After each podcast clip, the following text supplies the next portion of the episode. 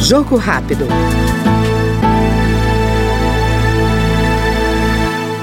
Educação pública de qualidade, iniciativas para a melhoria do ambiente de negócios e políticas públicas de saúde vão pautar o mandato do deputado Tiago de Joaldo, do PP de Sergipe.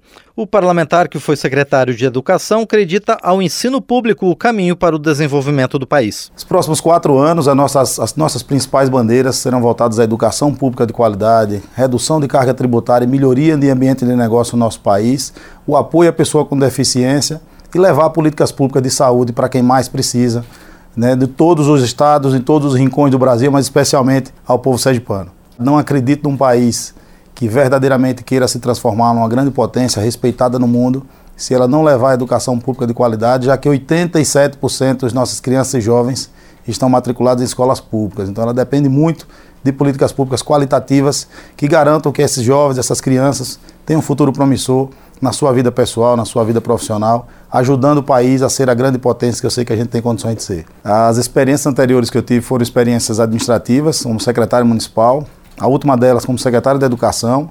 Ajudei a levar o meu município ao melhor, aos índices que deram a ela o melhor sistema de educação pública de Sergipe.